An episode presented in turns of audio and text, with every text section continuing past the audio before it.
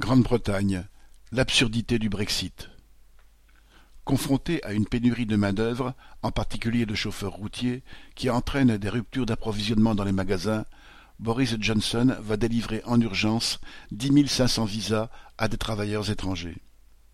En 2016, l'actuel Premier ministre britannique a été l'un des artisans du vote pour le Brexit.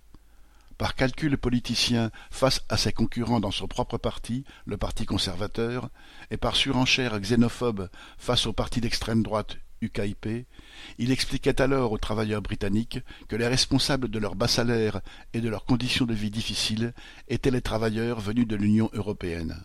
À l'en croire, en quittant l'Union européenne et chassant les travailleurs étrangers, tout irait mieux pour les Britanniques.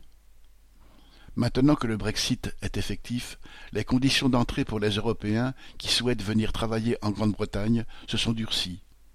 Du fait de la pandémie et des confinements successifs, nombre de travailleurs étrangers, européens ou autres, qui étaient rentrés provisoirement chez eux, se heurtent à des barrières administratives pour revenir.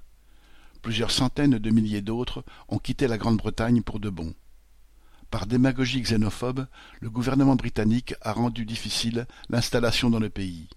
Il manquerait aujourd'hui quelques cent mille chauffeurs dans le transport routier et de nombreux travailleurs dans l'agroalimentaire, en particulier dans les abattoirs. Ce sous-effectif se traduit par des rayons vides dans les supermarchés et la crainte d'une pénurie d'essence. Et, comme toujours, les menaces de pénurie entraînent la spéculation et l'augmentation des prix dont pâtissent d'abord les classes populaires. En Grande-Bretagne comme en France ou ailleurs, l'industrie, l'agriculture, le transport, les services de santé ne peuvent fonctionner que grâce à des dizaines de millions de travailleurs anonymes, qualifiés ou pas, titulaires ou précaires, nationaux ou étrangers.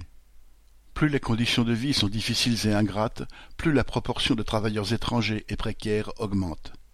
Sans surprise, depuis le Brexit, les patrons britanniques n'ont ni augmenté les salaires, ni amélioré les conditions de travail dans le transport routier ou dans les abattoirs. Ce que démontre la crise en cours, c'est que chaque travailleur est indispensable.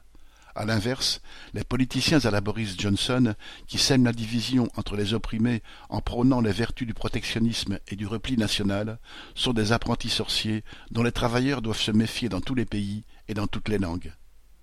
Xavier Lachaud